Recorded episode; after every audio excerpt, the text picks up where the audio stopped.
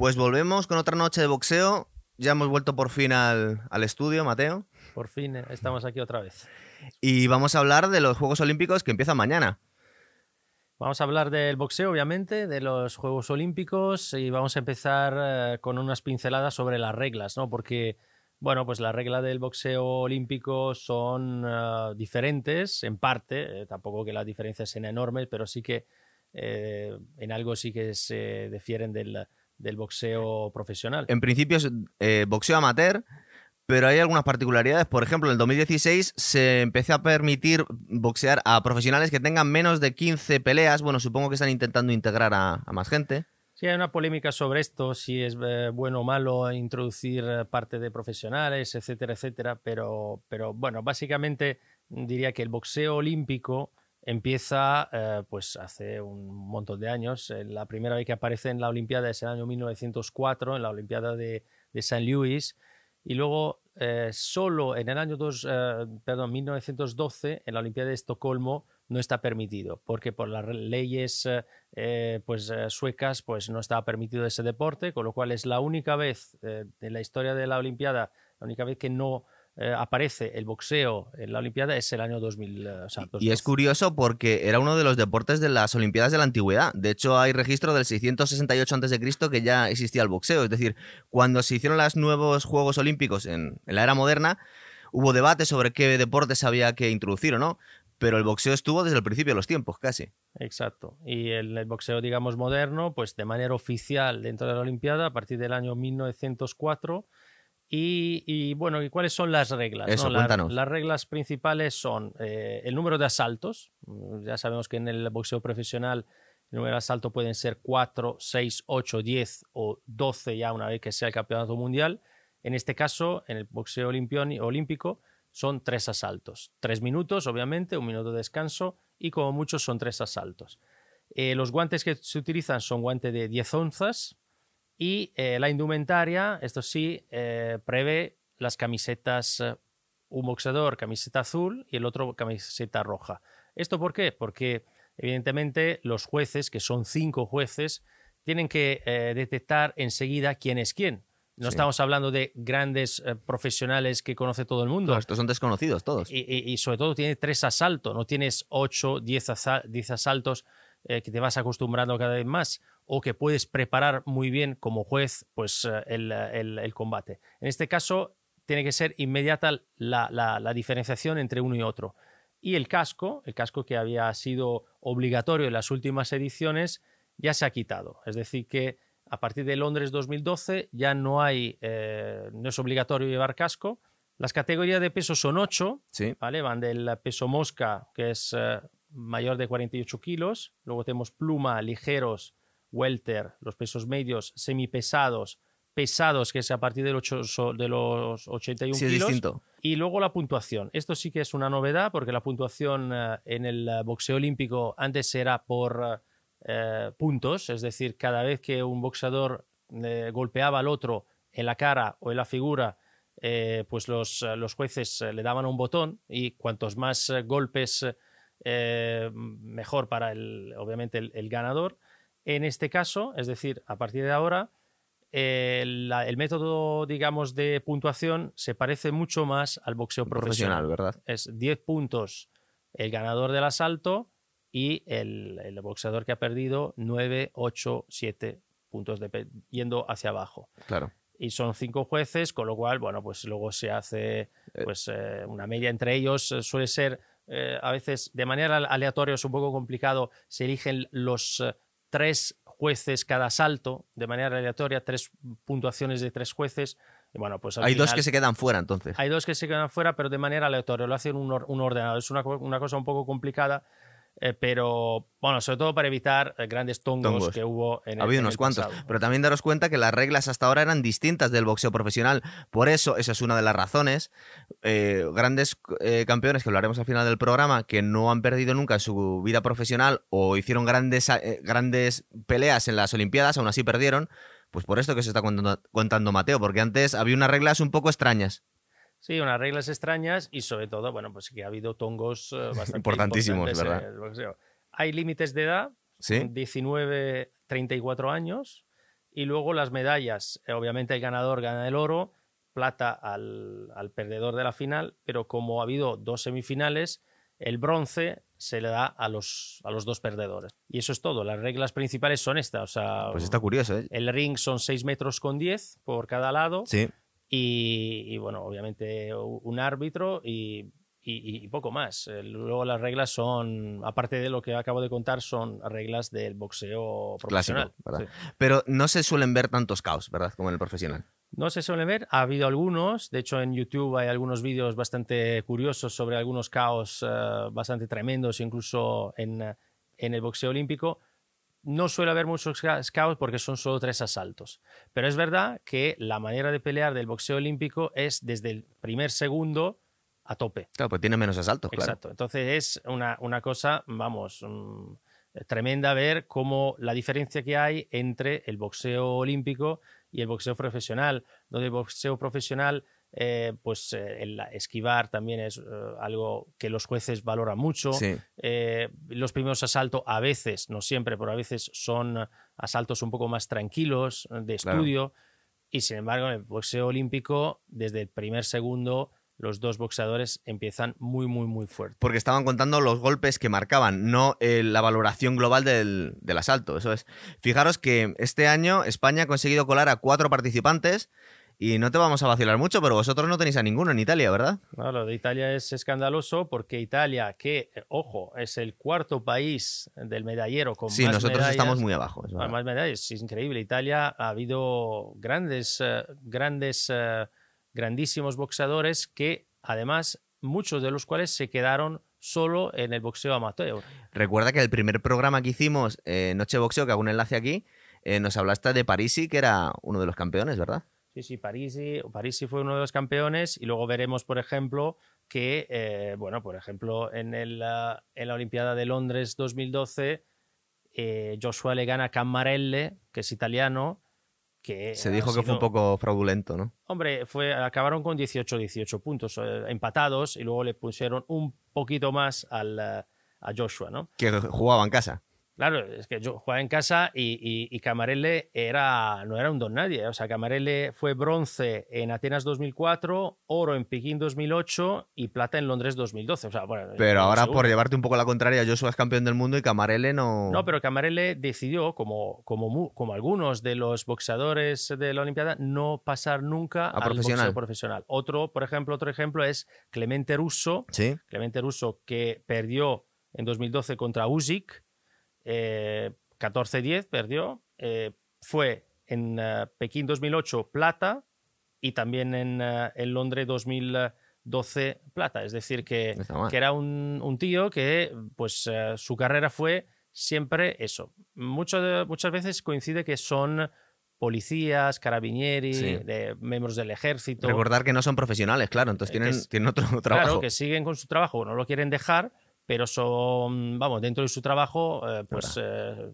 pues entrenan y... Pero a y- Joshua le ha ido bien dedicándose a esto. No, no, hombre, Joshua es muy bueno, pero repito, hay algunos que se han quedado así, muchos cubanos, por ejemplo, Es verdad. grandísimos cubanos que Tiene luego- gran tradición de boxeo amateur, los o, cubanos. o los soviéticos, También, claro, también. soviética que no podían pasar a probar boxeo profesional y así se quedaron. Es verdad. Pero- Pero, vamos a hablaros de los cuatro españoles que se han clasificado. Tenemos a Gabriel Escobar, que es campeón de Europa amateur en el 2019 en la categoría de menos de 52 kilos o supermosca. Es que aquí lo hemos tenido que preparar porque no es exactamente igual las mismas categorías. Tenemos también a José Quiles, que es campeón de Europa amateur del 2017 y va a competir en un peso un poco superior, en menos de 57 kilos o super gallo.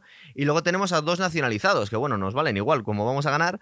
Eh, tenemos a Gazi Halidov, que es un ruso nacionalizado español hace bien poquito y es la gran promesa que tenemos, de menos de 81 kilos, eh, semipesado, y a Manuel Reyes Pla, un cubano nacionalizado también, que se va a pegar en los pesos pesados. Recordar que los pesos pesados en el boxeo olímpico no es la categoría más alta, luego está la de superpesados, que es por encima de 91. Eh, lo que os estaba comentando, Mateo, España tiene poquita tradición a la hora de ganar eh, medallas en el boxeo olímpico. Tenemos eh, solo cuatro, creo que son dos medallas de plata y dos de bronce. Compararlo, co- por ejemplo, con el récord, con los primeros en el medallero, que son Estados Unidos, que tiene 50 oros, 24 platas y 40 bronces. O sea, casi nada. Estados Unidos, ¿verdad? Eh, no, Estados Unidos obviamente es el mejor, eh, Luego está, creo que Cuba, ¿no? ¿Cuál Eso es el es. segundo? Cu- Cuba. eh, Y luego estábamos hablando estos días, cuando preparábamos el programa, que qué pasaba con México, ¿verdad? hombre, Que hemos estado México- dándole vueltas. Sí, México, la razón por la cual el boxeo mexicano es tan fuerte a nivel profesional y nada fuerte a nivel olímpico, pues eh, probablemente porque el, eh, bueno, pues que con 19 años muchos de los eh, mexicanos ya son profesionales, Claro. entonces ya mm, no pueden participar a la, a la Olimpiada, ¿no? Pero eh, y- curioso, y, también, y también un poco la manera de boxear de los mexicanos no es buena para el- la Olimpiada. Los mexi- mexicanos son muy elegantes, a mí me gusta mucho, pues, pero bueno, también me puedes decir los cubanos, que también lo son, ¿no? Y Sí. sin embargo... Los cubanos mí- son casi más técnicos, ¿verdad? Lo que pasa es que los cubanos, como no pueden, no pueden eh, eh, pasar a la- al, al pro- al boxeo profesional, pues ese es su objetivo, ¿no? Y lo hacen es. muy bien. Entonces tú puedes encontrarte a un boxeador cubano de ya de veinte y tantos años que no ha pasado y no va a pasar nunca a ser profesional eh, en la Olimpiada. Tenemos el ejemplo de Luis Ortiz, por ejemplo, hasta que llegó a pelear con profesional, con Wilder, que hizo unos combates bastante dignos, pero claro, que tenía ya 41 años cuando, cuando empezó a pelear con combates importantes. Sí, pero claro que se fue de Cuba. Cuando también. pudo irse, claro, exactamente. Eh, entonces, tú nos tenías preparado algunos, algunos grandes boxeadores olímpicos y yo luego os voy a hablar de algunos mm, profesionales, eh, algunas leyendas del boxeo que también pasaron por los Juegos Olímpicos, pero te voy a dejar a ti primero. Sí, a ver, hay algunos pocos, la verdad, eh, boxeadores olímpicos que han ganado tres Olimpiadas. Uno es un húngaro, Laszlo Papp, peso mediano, ganó en Londres de- en 1948, Helsinki en 1952 y luego Melbourne en el 56.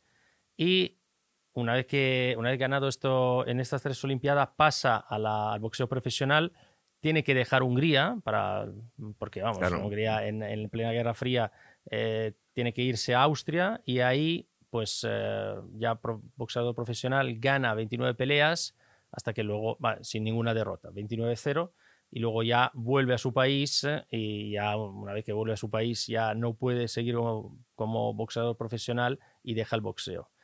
Y luego tenemos las grandes, la gran tradición cubana, Teófilo. Stevenson. Que nos han comparado nuestro Emanuel Reyes con... Bueno, Ojalá, ojalá porque a ver si es verdad. era un peso pesado, Sí. eh, oro en Múnich en el 72, Montreal en el 76 y Moscú en el 80. O sea, uno de los grandes del boxeo eh, olímpico cubano. Félix Sabón, otro cubano, otro peso pesado. Sí. En Barcelona en el 92 gana eh, la medalla de oro, en Atlanta en el 96 y en Sydney en el 2000.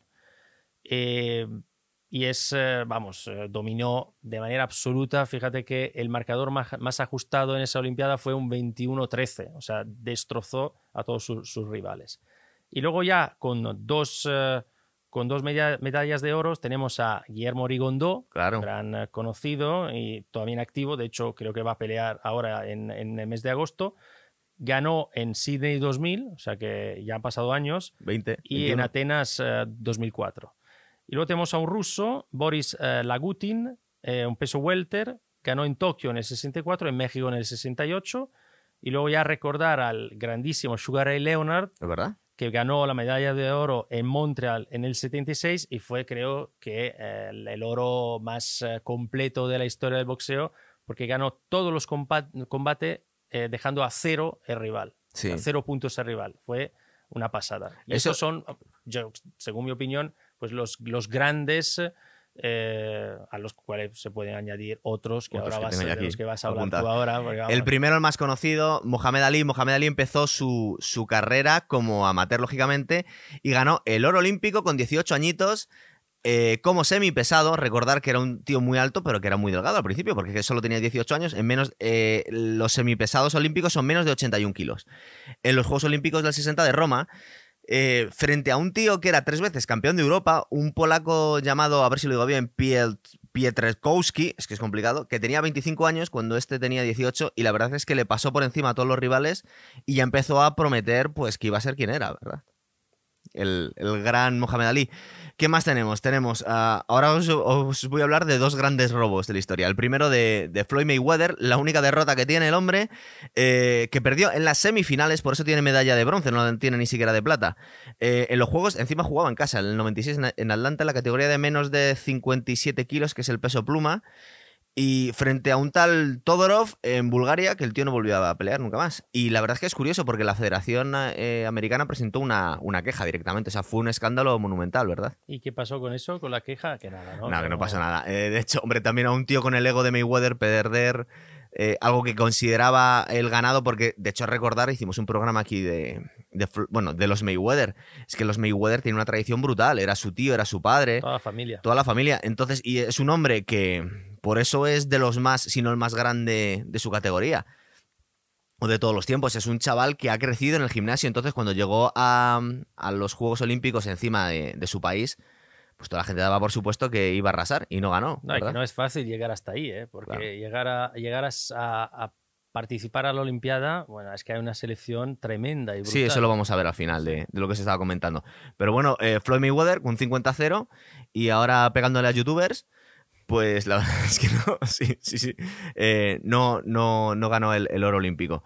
Luego otro que este todavía es considerado todavía peor como robo, que es el de Roy Jones Jr., ¿verdad? Claro, eso sí, eso fue bastante brutal. ¿Dónde fue? En el Seúl en el, en el 88, pero de hecho es que Roy Jones lo canta en una de sus canciones, porque sabéis que es rapero también. En el You Almost Have Forgot, lo primero que empieza es recordar cómo me robaron el oro en Seúl, eh, porque la final de los pesos medios eran menos 71 kilos eh, contra un tal, un, un surcoreano llamado Park Si-hoon, que peleaba en casa y que mm, es curioso porque no se lo creía ni él. Cuando, cuando dieron la, de, la, la, la, puntuación los jueces, el árbitro levantó la mano a Roy Jones, eh, el, el, el, coreano en ningún momento lo celebró. De hecho, estaba avergonzadísimo, le dio un abrazo. Cuando le dieron la medalla, casi estaba llorando él. Es decir, no se podía creer porque los asiáticos muchas veces en, estos países tienen un, un, sentido del honor muy desarrollado.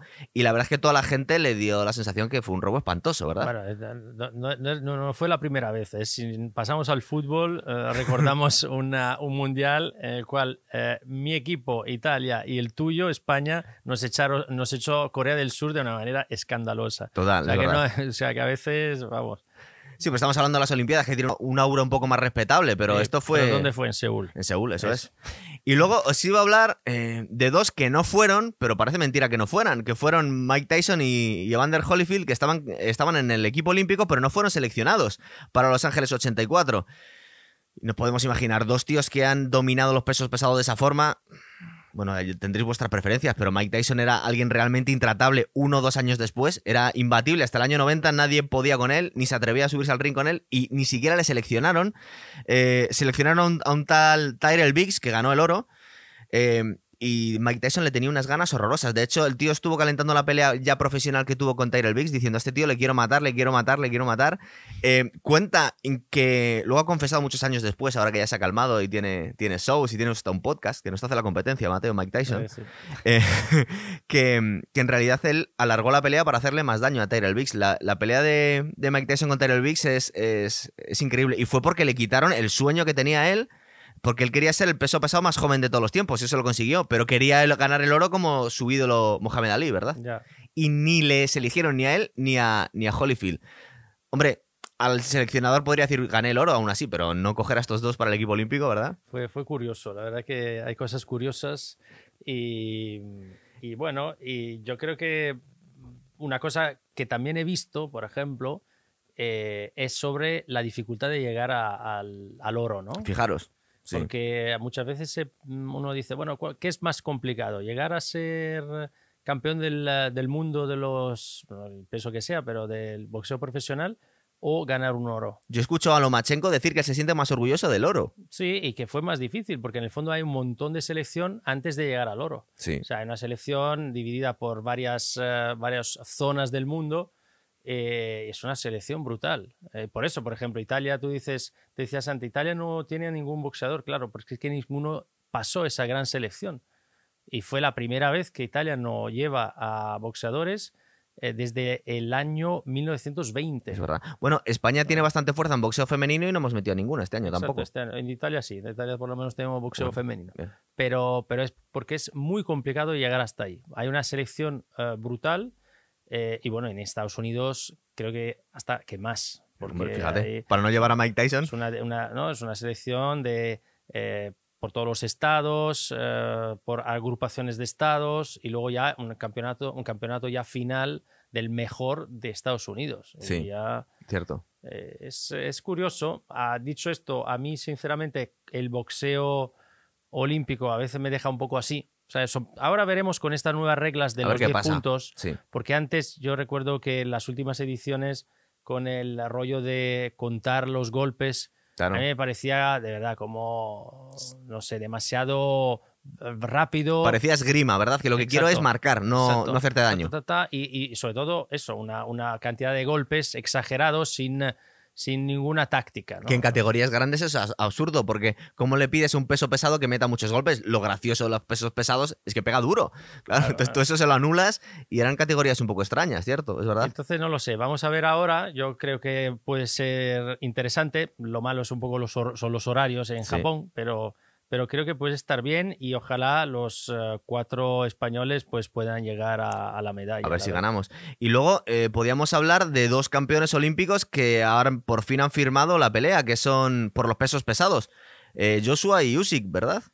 Sí, eh, de hecho lo fueron, fueron los dos en Londres, 2012. En categorías Eh, distintas. Recordar que Usyk es un poco más pequeño. Sí, de hecho Joshua fue en los super pesados y, eh, y Usyk en los pesados. Eh, y ya, bueno, ya lo recordamos antes. Jo- Joshua le ganó a Roberto Cammarelle, el italiano, en una pelea un poco que, que estaba muy igualada. Fue, acabó un 18-18 y luego, bueno, pues ah, hubo un, un, un plus, digamos, De ayuda de casa, ¿no? Y, y luego Usyk eh, le ganó 14-10 a Clemente Russo, eh, otro italiano. Joder, pues vaya dos. Y sí, la verdad que.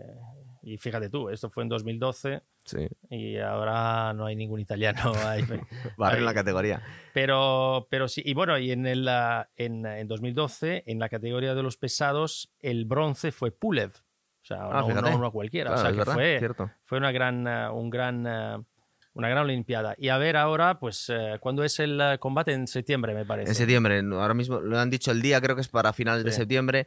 El de, el de Tyson Fury con Wilder iba a ser antes, pero lo han retrasado, así que vamos a tener antes a Joshua y a Usyk. Bueno, a ver qué pasa. La verdad que a mí me encantan los dos, pero es que Usyk lo veo un pelín pequeño para, para Joshua. Sobre Pero- todo es un poco fuerte, eh, porque es que creo que tiene uno o dos combates en los pesos pesados, ¿verdad? No tiene mucha experiencia. Sí, la verdad que, no sé, es, un- es muy atractivo como combate, yo creo, Sí. sobre todo porque el, ah, el, el combate de Wilder, eh, pues al final no, no se dio. Y ya lo hemos visto dos Fury- veces, además. Exacto, Tyson Fury eh, no se va a dar.